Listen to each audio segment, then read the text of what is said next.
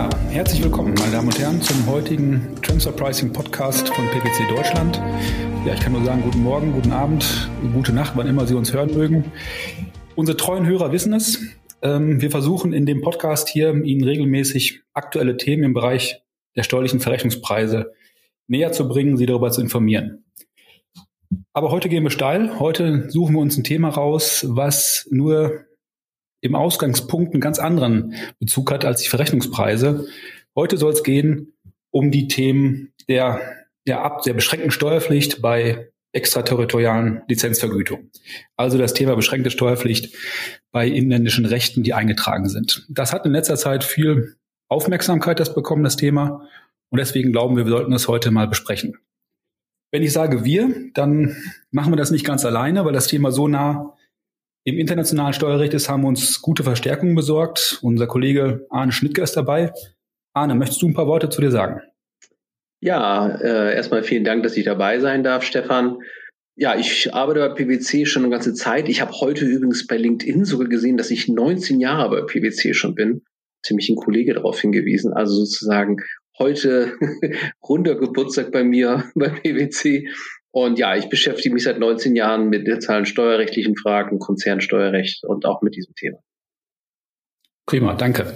Schön, dass du dabei bist. Christoph, magst du ein paar Worte zu dir sagen? Jo, sehr gerne. Christoph Richter ist mein Name. Ich bin Senior Manager im Verrechnungspreisteam von PwC in Nürnberg.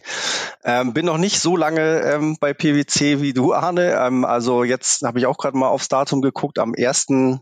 Ähm, Februar waren es auch sieben Jahre, ähm, die ich bei PwC bin in Nürnberg und äh, war vorher bei einer anderen Big Four Gesellschaft ähm, seit Ende 2007 bin ich bei den Verrechnungspreisen unterwegs und äh, ja, Volkswirt, Volkswirt von Hause aus und im letzten Jahr auch etwas mehr beschäftigt mit dem Thema, was uns heute beschäftigen soll. Ja, prima. Danke. Ja, mein Name ist Stefan Rasch. Ich bin Partner im Bereich Verrechnungspreise. Freue mich, äh, dass wir das Thema heute mal oder dieses sehr spannende Thema meines Erachtens äh, uns anschauen können. Denn eine Sache muss man sagen, das ist jetzt seit ungefähr einem Jahr auf der Agenda angekommen das ist ein bisschen erstaunlich oder ja auch ein bisschen eigentümlich, weil die Vorschriften, über die wir sprechen, der Paragraph 49 Absatz 1 Nummer 2f und Nummer 6 EStG, sind ja eigentlich schon seit Jahrzehnten im Gesetz. Und zur Anwendung, wenn man das so sagen will, ist es nie richtig gekommen. Jetzt ist das Thema da. Jetzt müssen wir uns damit beschäftigen natürlich. Aber es bringt auch eine ganze Reihe von ähm, technischen Themen mit sich, die wir uns heute anschauen wollen. Aber vielleicht, Arne, ist es am besten, wenn du jetzt am Anfang mal einen Überblick gibst, wo stehen wir gerade, was ist der Ausgangspunkt und wie gehen wir da aus der Sicht des internationalen Steuerrechts mit um? Ja, Stefan, sehr gerne. Also wenn wir mal einsteigen und mal chronologisch sozusagen beginnen, dann muss ich jetzt eigentlich fast 95 Jahre zurückgehen, weil das ist der Zeitpunkt, in dem diese Vorschrift ins deutsche Gesetz eingeführt wurde. 49.2f ESTG, da geht es eben um die Frage, inwieweit solche Zahlungen, Lizenzzahlungen eben im Inland beschränkt steuerpflichtig sind und ja, wenn man ins Gesetz mal reinschaut, ist eben das Erfordernis, dass hier eine Registrierung im Inland in einem Register eben erfolgt.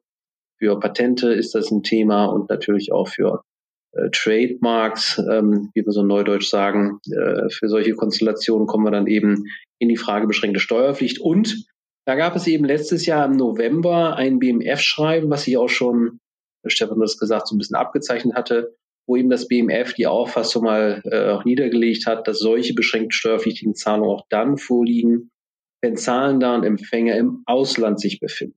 Und ja, das ist dann insoweit, glaube ich, so der Ausgangspunkt dieses ganzen äh, Diskussionsrunde und warum wir heute auch zusammengekommen sind, weil natürlich gibt es eine ganze Reihe von Fallgestaltungen, wo das der Fall ist, wo also Zahlender und Empfänger eben im Ausland liegen. Und wir wissen auch alle natürlich, dass wir äh, DBAs haben, die natürlich eine Besteuerung regelmäßig verhindern, also auch dort regelmäßig die DBAs zu einer Nichtbesteuerung auch führen.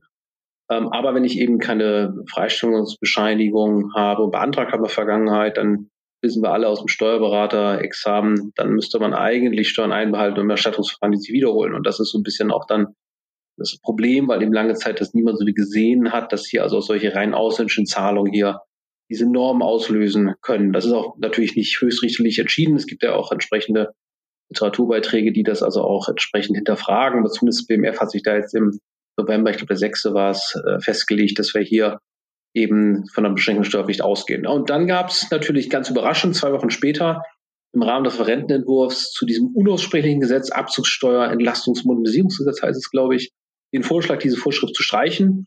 Ähm, sinnvoll wäre es insofern wohl gewesen, weil eine Vereinfachung damit definitiv eingetreten wäre. Aber äh, wie man so manchmal, wie das so spielt, im finalen Regierungsentwurf ist diese Streichung jetzt nicht mehr mit drinne. Die Vorschrift ist also weiter mit enthalten und stattdessen ist es also so, dass man zunächst erstmal abwarten möchte und erheben möchte, in welcher Form äh, ja dort Steuern auch anfallen letztlich. Es gibt ja auch sicherlich auch nicht DBA-Fälle, die dann auch zu einer wirklichen Steuerzahlung führen können.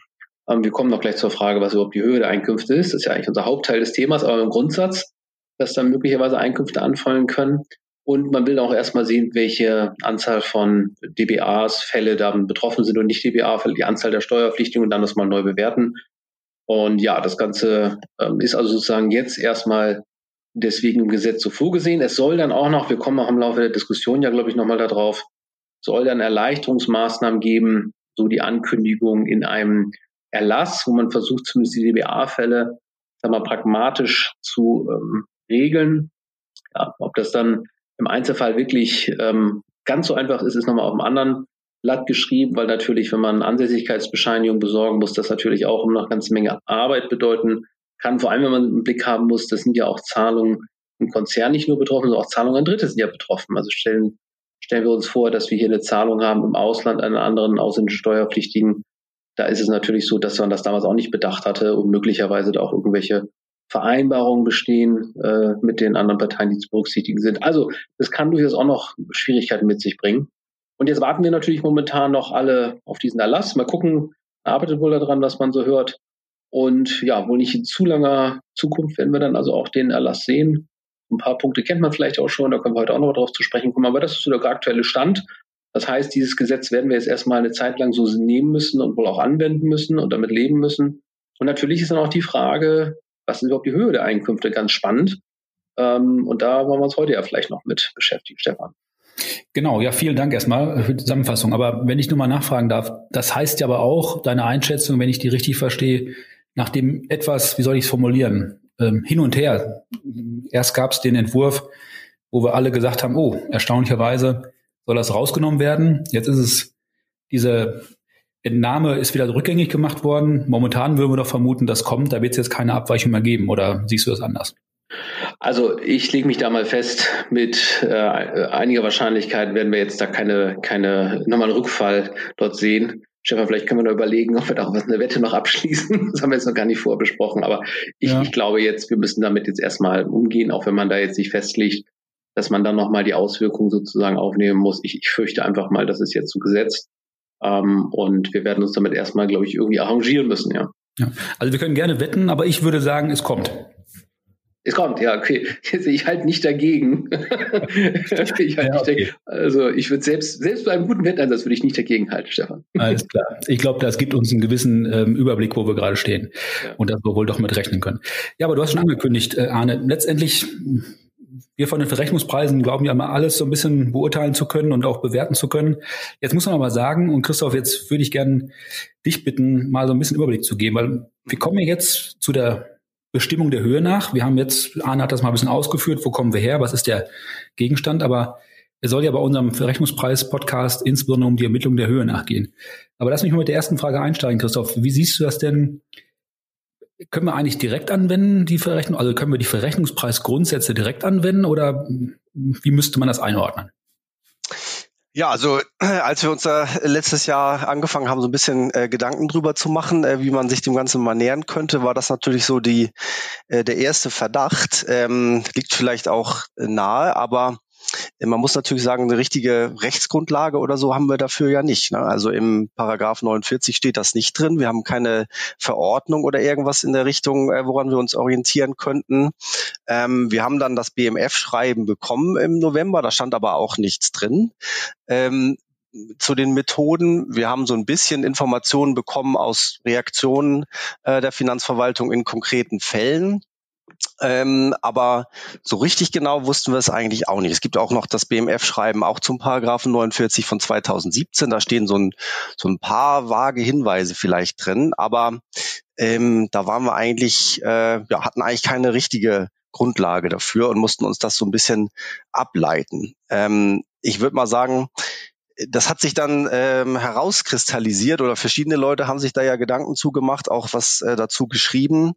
Und äh, am Ende haben wir eigentlich drei Ansätze, äh, die wir immer wieder äh, gesehen haben oder die auch diskutiert wurden und die uns jetzt wahrscheinlich dann auch noch weiter ähm, beschäftigen werden. Und Stefan, wenn du magst, würde ich da gleich mit äh, weitermachen, dass wir uns die mal ähm, anschauen, was damit genau gemeint ist. Das wäre meine Bitte gewesen. Jawohl. Genau, also im Grunde die großen drei Ansätze der Einkünfteermittlung in diesem Fall. Äh, nicht die großen fünf, aber immerhin die großen drei. Ob die alle so groß sind, werden wir ja noch merken dann, denke ich mal. Ähm, das ist einmal ein kostenbasierter Ansatz. Ähm, als zweites haben wir einen einkommensbasierten Ansatz und als drittes einen marktbasierten Ansatz. Ähm, ich will mal mit dem kostenbasierten Ansatz anfangen, weil das derjenige war, der vielleicht im letzten Jahr so am häufigsten mal aufgetaucht ist in der Literatur.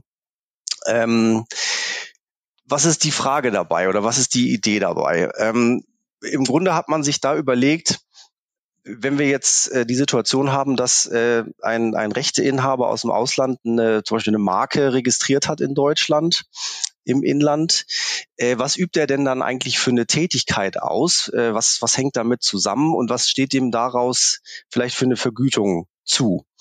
Ähm, der Ansatz ist im Grunde dann bezogen auf das Dempel-Konzept, was wir von der OECD kennen, aus den OECD-Leitlinien ähm, dass er im Grunde sagt, wir schauen uns diese Dämpe-Funktionen an, also Development, Enhancement, Maintenance, Protection, das wäre hier dann unser Thema vermutlich, und Exploitation ähm, und gucken uns an, wie sich das zwischen Gruppen oder Konzerngesellschaften äh, aufteilt, die Ausübung dieser Funktionen und schauen uns dann an, welche Vergütung den jeweiligen Gesellschaften zusteht ähm, und auch welcher Anteil an ähm, ja, der Nutzung des jeweiligen immateriellen Wirtschaftsgutes. So, und hier ist dann im Grunde die Idee, zu sagen, ja, äh, was passiert denn dann eigentlich tatsächlich im Inland? Was macht der rechtliche Eigentümer da? Der macht ja eigentlich nur Protection. Der hat das ja geschützt oder schützen lassen von einem Patentanwalt. Ähm, vermutlich hat er so ein bisschen äh, Aufwand gehabt und, und Gebühren vom Anwalt. Und äh, dafür muss er vergütet werden. Und ähm, wie macht man das dann? Das findet man auch in den äh, OECD-Leitlinien. Ähm, da wäre man dann eben bei einem Cost-Plus-Ansatz. Also man würde eben diese Kosten, die für den Schutz, für die Protection ähm, angefallen sind, hernehmen und da einen fremdüblichen Gewinnaufschlag äh, drauflegen, äh, 5% zum Beispiel, ähm, und wäre dann im Grunde bei ja, äh, Einkünften der Höhe nach, die da vielleicht dem rechtlichen Eigentümer zugewiesen werden könnten. Ähm, aber darf ich dich mal kurz unterbrechen? Also ich, bitte. ich weiß, du willst erstmal die Sachen jetzt darstellen, aber vielleicht, ich kann es kaum an mir halten. Jetzt ähm, bei dem kostenbasierten Ansatz, du hast jetzt gerade gesagt, wir ermitteln die Kosten entsprechend, ist ja nachvollziehbar und verständlich. Wenn wir jetzt einen Aufschlag drauf aufnehmen, ähm, das klingt jetzt natürlich auch schon aggressiv, wenn wir sagen, wir gehen nur mit den Kosten, die im Zweifel relativ gering sind insgesamt, und einem relativ geringen Kostenaufschlag da rein. Ist das denn, kann das von Erfolg gekrönt sein? Ich will es mal so formulieren. Ja, also das ist natürlich die Frage. Ne? Also ähm, es ist im Grunde bei beiden Bestandteilen dieses Ansatzes, äh, denke ich, die Frage, ob das so ähm, anwendbar ist und ob das hier das, das Richtige sein kann. Also einmal kann man bei dem Dempe-Konzept an sich sich überlegen, ob das hier überhaupt das Richtige ist. Denn ähm, so würde ich das mal verstehen. Das Dempelkonzept ist ja dafür gedacht oder für Fälle gedacht, in denen man zumindest mal zwei Parteien tatsächlich hat, die diese Dämpelfunktionen ausüben. In den Fällen, die wir hier haben, ähm, haben wir es ja wahrscheinlich relativ häufig, dass vielleicht im Inland überhaupt äh, gar keine Aktivität stattfindet ähm, und der ja, rechtliche Inhaber hier vielleicht nur fiktiv unterwegs ist. Ähm, und ob das dann wirklich so die reine Anwendung des Dämpferansatzes ist, da bin ich mir nicht so ganz sicher. Ähm, es ist vielleicht so eine analoge, äh, fiktive Anwendung. Ne? Also man wird so tun, als wäre der rechtliche Eigentümer ähm, der Marke zum Beispiel in Deutschland unterwegs und hätte die da geschützt. Ähm, der zweite Teil. Ja. Ich mal, Entschuldigung, ich, äh, jetzt, ich, ich kann die Diskussion nicht äh, vorwegschieben und erst darauf warten sozusagen. Aber ich, ich verstehe den Gedanken, den du sagst zu der Dempi, zum Dempi-Ansatz. Gleichwohl kann man natürlich auch sagen, wenn wir diesen Dempi-Ansatz, den uns die OECD ja vorgegeben hat, jetzt mal wahrnehmen wollen und ernst nehmen wollen, dann sehe ich da einen Punkt. Wir brauchen im Prinzip, reicht das aus, auf eine Partei zu schauen. Aber hältst du ihn für ausgeschlossen? Darf ich das mal so fragen? Nee, für ausgeschlossen halte ich ihn nicht. Ähm, ich meine, das, das ist dann so ein bisschen der, der zweite Punkt vielleicht auch. Mhm. Ähm, also ist es vielleicht nicht nur Protection, sondern kommen da vielleicht auch noch andere Funktionen mit rein. Das könnte man sich ja auch vorstellen. Ähm, und die Frage wäre natürlich auch noch, wenn man dann mal so die Methoden miteinander vergleicht, äh, wo kommt denn dann wirklich was Sinnvolles bei raus? Ähm, können wir vielleicht später dann nochmal überlegen. Aber es könnte vielleicht sein, dass der einkommensbasierte Ansatz oder ein marktbasierter Ansatz zu einem viel plausibleren Ergebnis kommt. Ähm, zum Beispiel in der Situation, wo in Deutschland tatsächlich gar nichts passiert. Also wo vielleicht eine Marke registriert ist, aber wo überhaupt keine Umsätze da sind und auch der, der IP-Owner eigentlich überhaupt keine ähm, Einkünfte hat, ähm, dadurch, dass er da was registriert hat in Deutschland. Ne, da also nehme ich mal so ein bisschen vorweg, da könnte vielleicht so ein kostenbasierter Ansatz zu dem Ergebnis kommen, ähm, ja, nehmen wir halt äh, Protection her aus der Dämpfe-Analyse und ähm, packen da einen Gewinnaufschlag drauf. Da haben wir dann irgendwie einen Wert äh, größer Null. Ein einkommensbasierter Ansatz würde vielleicht zu dem Ergebnis kommen, ist kein Einkommen da, also können wir auch nichts äh, aufteilen. Da ist das Ergebnis null und auch ein, ein marktbasierter Ansatz würde vielleicht zu dem Ergebnis kommen, es ist null, weil auf dem deutschen Markt passiert gar nichts. Ne? Ist kein, kein Umsatz da. Ähm, ich glaube, das muss man sich im Einzelfall ähm, überlegen. Ähm, eine andere Variante könnte vielleicht sein, wenn man sagt, es ist vielleicht nicht unbedingt nur Protection, sondern wenn eine Marke registriert ist und es sind auch bestimmte Umsätze im, im, im Inland da, dann wird das ja wahrscheinlich daran liegen, dass nicht nur Protection als Funktion ausgeübt wurde, sondern auch die anderen Dämpfe-Funktionen. Also es muss ja irgendwie was passiert sein. Eine Marke muss irgendwie bekannt gemacht werden. Also muss der IP-Owner da vielleicht auch noch irgendwie anders tätig gewesen sein. Und dann hätte man vielleicht, wenn man dann diesen Ansatz so weiterführen möchte, ähm, nicht nur die Kosten für den Schutz als Basis, sondern man hätte vielleicht auch noch andere Kosten, also Marketingkosten zum Beispiel, ähm, die man da als Basis nehmen könnte und da einen Gewinnaufschlag drauf machen könnte. Das ist dann sicherlich, da kommt was anderes bei raus, sicherlich ein, ein bisschen größerer Wert. Das wäre dann vielleicht auch nicht so ein aggressiver Ansatz. Und so könnte es vielleicht funktionieren. Hm, das, wobei, das, hm. naja, wo, wobei ein Punkt natürlich, also ich zum Glück verstehe ich ja nichts von Verrechnungspreisen erwiesenermaßen und von daher kann ich mich mal hier frei äußern. Äh, losgelöst davon, was da am Ende rauskommt, ähm, das wird vielleicht auch immer mal Gericht entscheiden. Aber eine Sache ist ja, glaube ich, klar. Der kostenbasierte Ansatz wird von der Verwaltung, wie es momentan ja aussieht, wohl nicht anerkannt werden. Das heißt, wenn ich diesen Weg gehe, wird man ja sich darauf einstellen müssen, dass die Verwaltung dem wohl nicht folgt, weil im BMF-Schreiben wird da ja ein klarer Hinweis auch gegeben, wenn man den mal liest und auch in Verlautbarung der Verwaltung Einzelfällen ist es ja auch eine ganz klare Aussage, dass man diesem nicht folgen wird. Das heißt, wenn man diesen Weg geht, muss man davon ausgehen, dass eine Verwaltung ja wohl dann hm, selbst ermittelt, im Zweifel eben schätzt und man sich dann, wenn man das anders sieht, vor Gericht dann auseinandersetzen muss. Und gut, da kann man jetzt alles Mögliche ja, sich überlegen, was dabei rauskommt. Da gibt es ja so Sprüche ne, vor Gericht, in welchen Händen man da sich befindet. Also mit einer gewissen Unsicherheit ist, man, ist das natürlich verbunden. Ähm, aber ich glaube, das ist, glaube ich, nochmal so ein Punkt, den, den wollte ich nochmal vielleicht her hervorheben, dass man natürlich, wenn man diesen Weg geht, man auf jeden Fall wahrscheinlich sich dann da streiten wird. Genau, also ich hatte ja eingangs gesagt, wir hatten bisher eigentlich noch keine Hinweise zu den Methoden, aber ähm, was den kostenbasierten Ansatz äh, angeht, hatten wir eben schon von der Finanzverwaltung ja auch im letzten Jahr schon die Informationen hier und da äh, mal gehört, ähm, dass das vermutlich nicht der, der Ansatz sein äh, wird, der ähm, von der Finanzverwaltung auch ähm, ja als als tragfähig hier gesehen wird. Ne? Ähm, mhm. Und also ich würde auch sagen, wenn man sich jetzt diese, diese Aspekte anguckt, also ist das Dempe-Konzept hier überhaupt anwendbar oder nicht, würde ich auch inhaltlich eher skeptisch sehen. Und auch beim Cost-Plus-Ansatz, der ja damit dann in Verbindung ist, oder die Cost-Plus-Methode jetzt als reine Verrechnungspreismethode, ist es ja auch so, wenn man in die OECD-Leitlinien reinschaut, ähm, äh, dass das eher als vielleicht zweite Verprobungsmethode gesehen wird ähm, und nicht unbedingt als erste Methode, die einem einfällt, wenn man sich darüber Gedanken macht, wem steht was für ein Anteil aus, aus der Nutzung von immateriellen Wirtschaftsgütern äh, zu. Also die OECD-Leitlinien schließen es nicht komplett aus, dass man da auch einen Cost-Plus-Ansatz nehmen äh, kann, aber sehen da schon ähm, Probleme bei der Anwendung. Und das alles zusammen äh, würde ich, da würde ich auch sagen, es ist äh, vermutlich schwierig, die, dieser Ansatz. Vielleicht kann man ihn sich als Verprobungsansatz vorstellen, aber ähm, ja, ist mit, mit Nachteilen verbunden, dieser, dieser Ansatz. Also wenn ich es probiere zusammenzufassen, dann würden wir doch sagen, wir sehen die Aussagen der Finanzverwaltung. Da muss man schon vorsichtig sein. Wir können es aber und wollen es auch gar nicht komplett ausschließen, weil wir die Methode je nach in der Anwendung und dann kommt es wirklich äh, zu der genauen Ausprägung, wie wende ich das Dempi-Konzept an, was weise ich zu.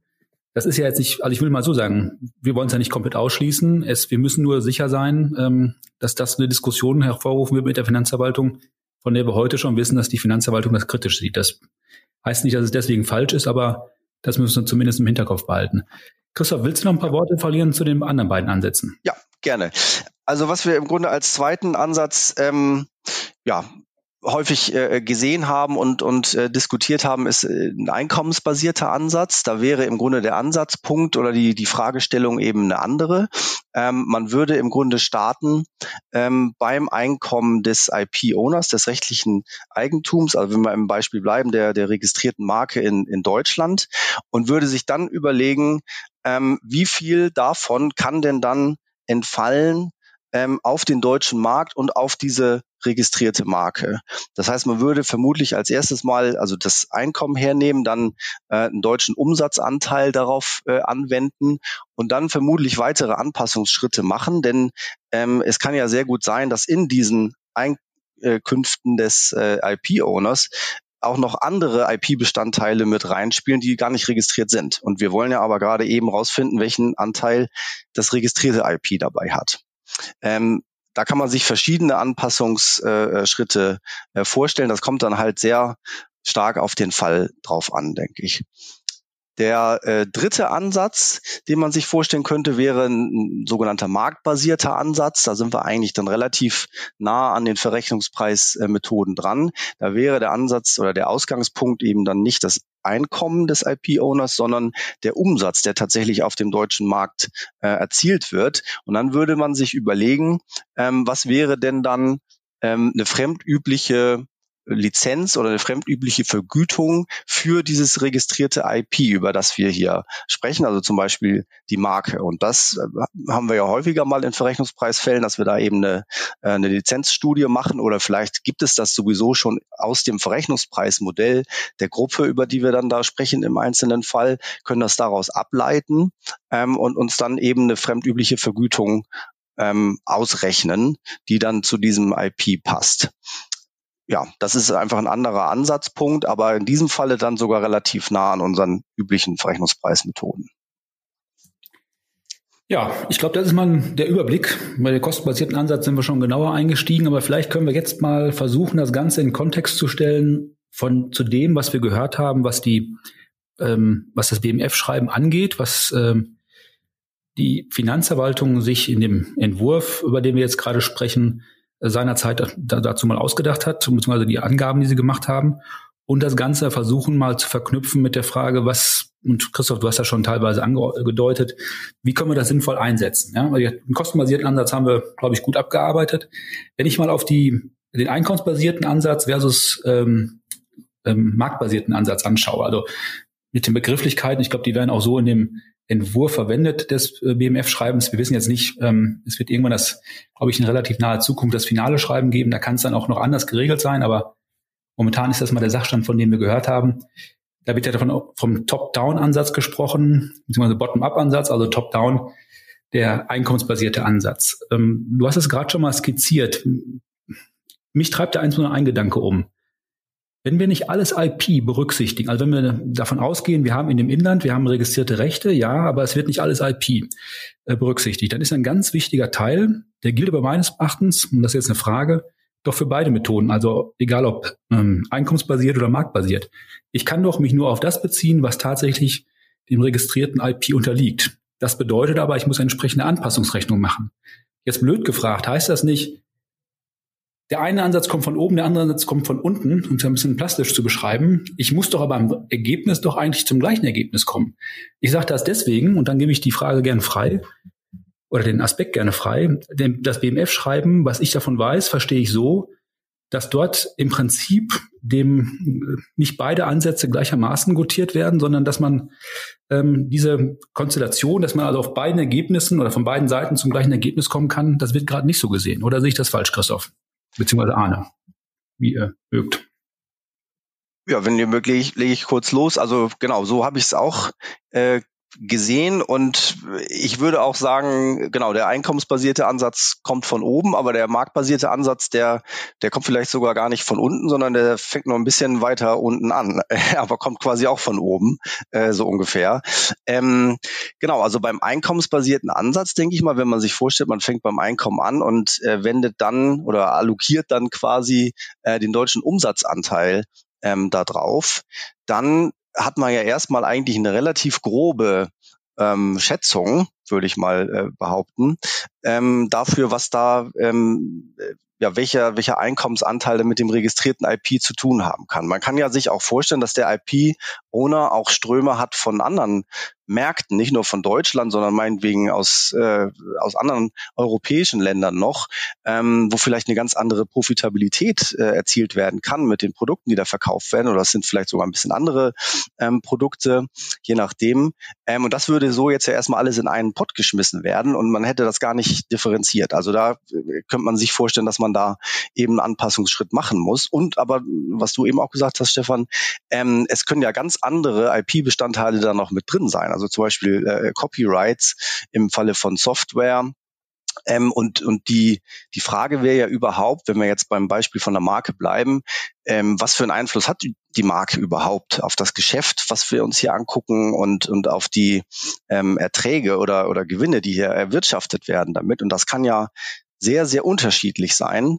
Ähm, und dem muss man halt eben äh, Rechnung tragen. Und bei dem marktbasierten Ansatz Klar, setzt man ein bisschen weiter unten an, aber eben ja auf dem deutschen Markt mit dem Umsatz und überlegt sich dann ja schon relativ genau ähm, mit der äh, CAP-Analyse oder Lizenzstudie, die man da machen würde oder hernehmen würde, was denn eigentlich eine fremdübliche Vergütung für genau das IP ist, was wir uns hier angucken.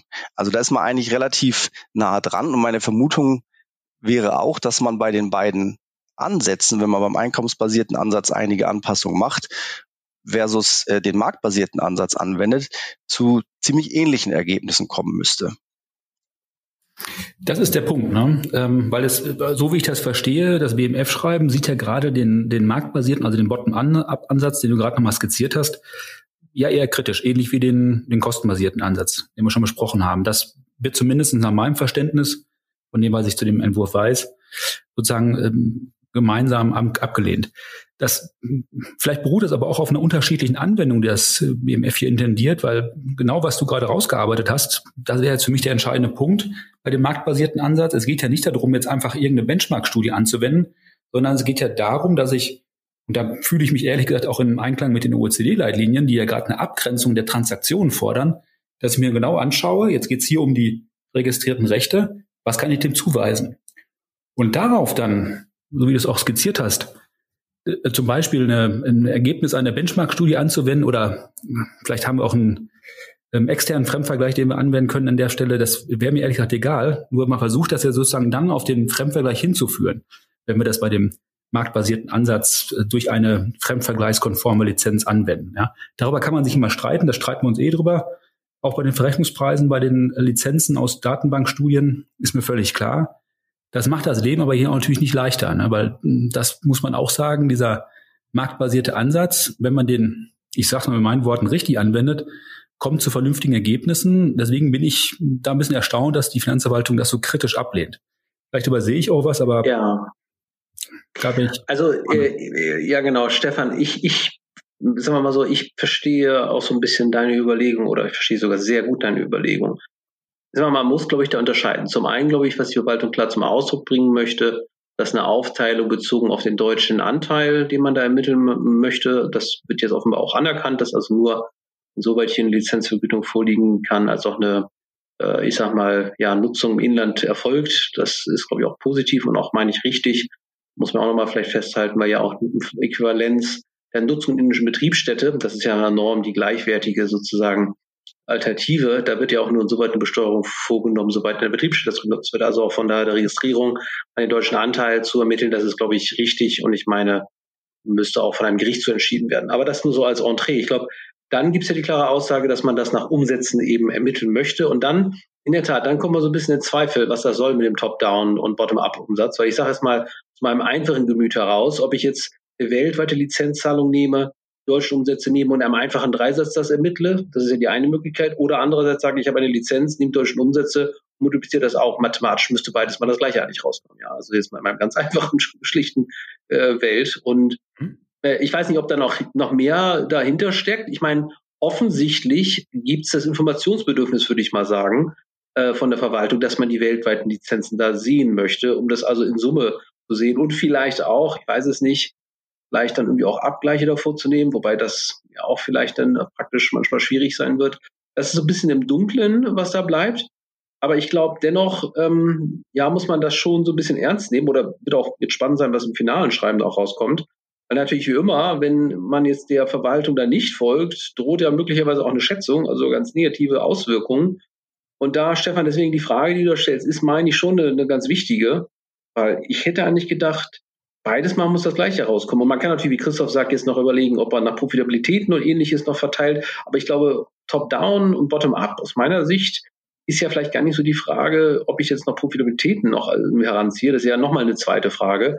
Wenn ich mich auf eine umsatzbasierten sozusagen Verteilung wenn ich fokussiere, müsste eigentlich beides gleichermaßen das gleiche rauskommen und auch beides so anzuerkennen sein. So ich meine einfachen Welt, aber vielleicht sehe ich das alles auch ganz falsch.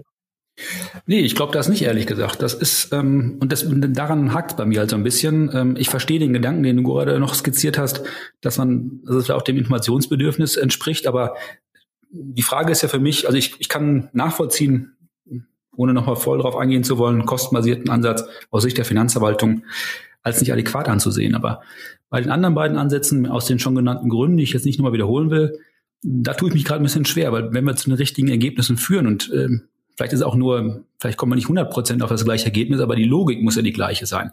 Dann ist für mich, tue ich mir ein bisschen schwer mit dem Ausschluss dieses Gedankens.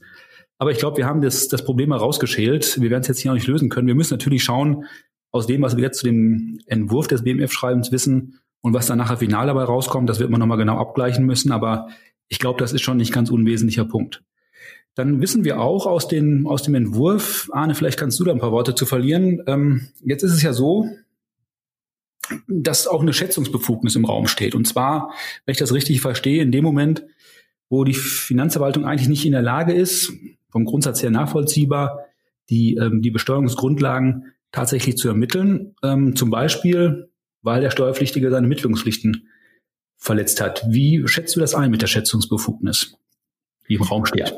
Ja, das ist natürlich in der Tat spannend. Ne? Also die, jetzt mal, was, was man da wo sie erkennen kann, dass wenn man den Spielregeln des BMF jetzt nicht folgt, dass man das eben nicht anerkennt und im Zweifelsfall dann eben auch schätzt. Das ist natürlich jetzt wirklich eine spannende Frage, weil wir jetzt ins allgemeine Verfahrensrecht auch reinkommen, weil wenn ich jetzt sag mal Einkünfte ermittle und die nach bestem Wissen Gewissen jetzt sozusagen ähm, auch offenlege und wir haben jetzt hier, so hat es ja gesagt, zumindest mal keine ausdrücklichen gesetzlichen Regelungen, die das irgendwo anders, äh, ich sag mal, festhalten, dann kann man sich natürlich schon die Frage stellen, warum ist das denn jetzt eigentlich nicht richtig? Und gibt es überhaupt eine Schätzungsmöglichkeit auch? Ja, weil wenn ich jetzt mal nach bestem Gewissen das ermittle und auch dann offenlege, dann kann man sich durchaus darüber streiten, ob es überhaupt eine Schätzungsbefugnis natürlich gibt. Ähm, also wir haben natürlich eine Verpflichtung zur Offenlegung der erweiterten äh, Mitwirkungspflichten, vollkommen klar. Das ist ein bisschen das Einfallstor. Und wenn natürlich Informationen angefordert werden, sind wir auch verpflichtet, auch mitzuwirken und so weiter. Aber das ist natürlich jetzt eine ganz spannende verfahrensrechtliche ähm, Komponente, die da noch mit reinkommt. Ähm, die werden wir heute jetzt auch nicht hier lösen können. Ähm, aber dann würde man natürlich im Zweifel sich dann darüber streiten, ob überhaupt hier eine Schätzungsbefugnis besteht als solches. Also lange Rede, kurzer Sinn. Ich meine, die Frage, die man sich natürlich dann auch letztlich stellen wird müssen, ob man zu diesem Streit ankommen lassen möchte, weil natürlich auch wieder klar ist, wenn man sich im Grundsatz darüber streitet, dann können natürlich auch mal die Beträge, die im Raum stehen, erstmal höher sind. Also da wird man sich jetzt sicherlich im Einzelfall mal vortasten müssen, Abhängigkeit vom finalen Schreiben, inwieweit man jetzt das darauf ankommen lassen möchte, dass es gar nicht eine Schätzungsmöglichkeit gibt, rein rechtlich gesehen, das da mal testen möchte oder ob man vielleicht doch versucht, in einem kooperativen Ansatz versucht man da also einen Betrag zu ermitteln, der von beiden Seiten akzeptiert wird. Ähm, das, das wird man dann im Einzelfall eben entscheiden müssen.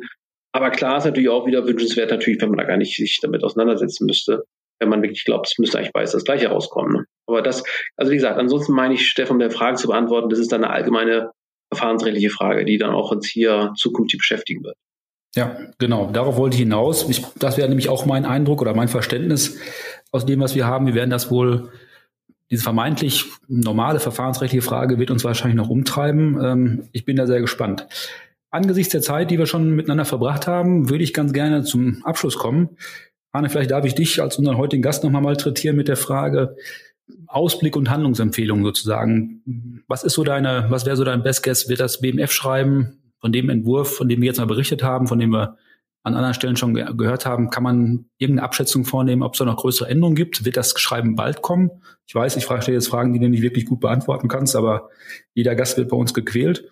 Und im Übrigen ähm, hast du noch ein paar Hinweise zu Anmeldungen, wie wir damit momentan umgehen wollen oder müssen, ähm, was da so vielleicht beste Empfehlungen sind zum Abschluss.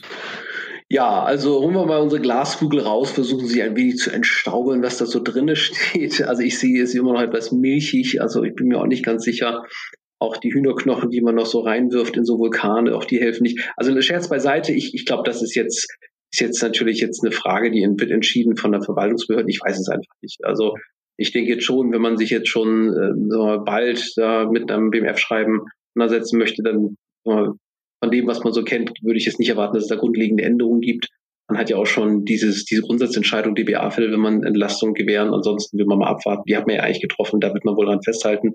Die Details, die werden dann natürlich nochmal ganz spannend sein. Und natürlich auch im BMF-Schreiben gibt es da ganz paar spannende Details da drin. Um nur mal vielleicht eine Sache aufzugreifen.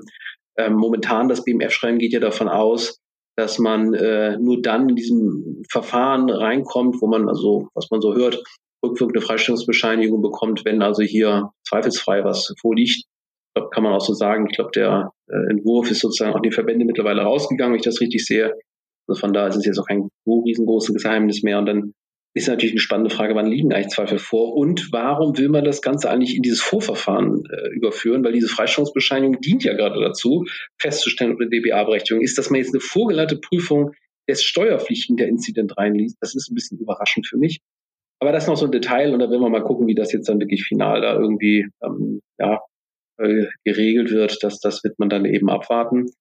Ähm, so, schon habe ich so lange geredet. Was war deine zweite Frage? Habe ich jetzt gleich vergessen, gebe ich ja, zu. Ich, ich äh, reminde dich gerne. Die Frage war noch, gibt es äh, irgendwelche praktischen Hinweise noch zur Anmeldung, die wir jetzt momentan, also im jetzigen Status, wir sind jetzt im Februar, ähm, Anfang Februar, ähm, die man jetzt berücksichtigen sollte? Also meine eine ganz große Empfehlung ist, äh, drum kümmern. Ja, also ich glaube, ich, ich stelle immer noch fest, dass ganz viele Unternehmen das so ein bisschen auf die leichte Schulter nehmen. Und meine Erfahrung ist, es sind erstmal, man muss ja sieben Jahre, zu sieben Jahre der Sachverhaltsaufklärung betreiben. Wenn man da erstmal einsteigen möchte, das kann doch schon mal umfangreicher werden, vor allem wenn es da um einige Rechte gibt. Ich muss ja jetzt feststellen, was da irgendwo gezahlt worden. Ich muss es ja auf jeden Fall auch, auch offenlegen, muss das ja irgendwie übermitteln, muss den Sachverhalt als solches darstellen. Das ist ja klar, auch in diesem Verfahren ändert sich darin dann nichts. Und so meine Erfahrung zeigt mir, dass es doch nicht so einfach im unter sein kann, weil einfach das viele Transaktionen sind und dass in der Vergangenheit ja auch alles gemacht wurde, ohne mal einen Blick auf deutsches Steuerrecht zu haben. Informationsbeschaffung im Konzern ist auch klar, ist auch nicht einfach. Und dann haben wir so banale Sachen wie jetzt ist natürlich Jahresabschluss bei allen ein Thema. Ähm, ich meine, dann haben wir wieder andere Themen, die auf der Tagesordnung sind. Die Zeit vergeht doch mal durch, durchaus schnell. Ich will jetzt auch nicht vorgreifen, wie jetzt auch die Regelung ist, wie lange man noch so vielleicht eine vereinfachte administrative Abwicklung ähm, vielleicht erreichen kann. Das wird vielleicht ja auch im BMR-Schreiben dann nochmal klargestellt. Aber ähm, also diese rückwirkenden Erleichterungsmaßnahmen werden auch nicht unlimitiert sein. Und deswegen kann ich eigentlich nur sagen, man sollte nicht zu spät da eben auch anfangen. Und, und ich, ich hab, erlebe immer noch, dass ganz viele Unternehmen da noch gar nicht das im Blick haben. Und dadurch, dass das jetzt sag mal, so ausführlich diskutiert wird, glaube ich, ja, wird man sich damit einfach beschäftigen wollen. Zumindest spätestens dann, wenn das BMF-Schreiben auch vorliegt. Glaube, das ist dann wahrscheinlich eine gute Möglichkeit, sich damit zu beschäftigen. Und ich muss auch dazu sagen, ist natürlich nicht vergnügungssteuerpflichtig, um es auch deutlich zu sagen. Also die andere Lösung, Ähm, das Ganze aufzuheben wäre sicherlich die pragmatische gewesen, aber so, so ist es jetzt leider nicht rausgekommen. Müssen wir mit, mit umgehen. Ja, das sind schon fast äh, ist ein gutes Schlusswort schon. Ähm, ich glaube, du hast einen wesentlichen Punkt ganz am Schluss auch nochmal rausgenommen, weil das ist, was wir auch aus den Gesprächen mit Unternehmen natürlich rausnehmen. Das Ganze ist nicht vergnügungssteuerpflichtig. Es kreiert und jetzt mal Spaß beiseite durchaus erheblichen Aufwand bei den Unternehmen, ähm, teilweise für ausgesprochen überschaubare Beträge, die dabei rauskommen. Aber wenn ich sieben Jahre zurückgehen muss, ist das natürlich nicht ein ganz unerheblicher Aufwand.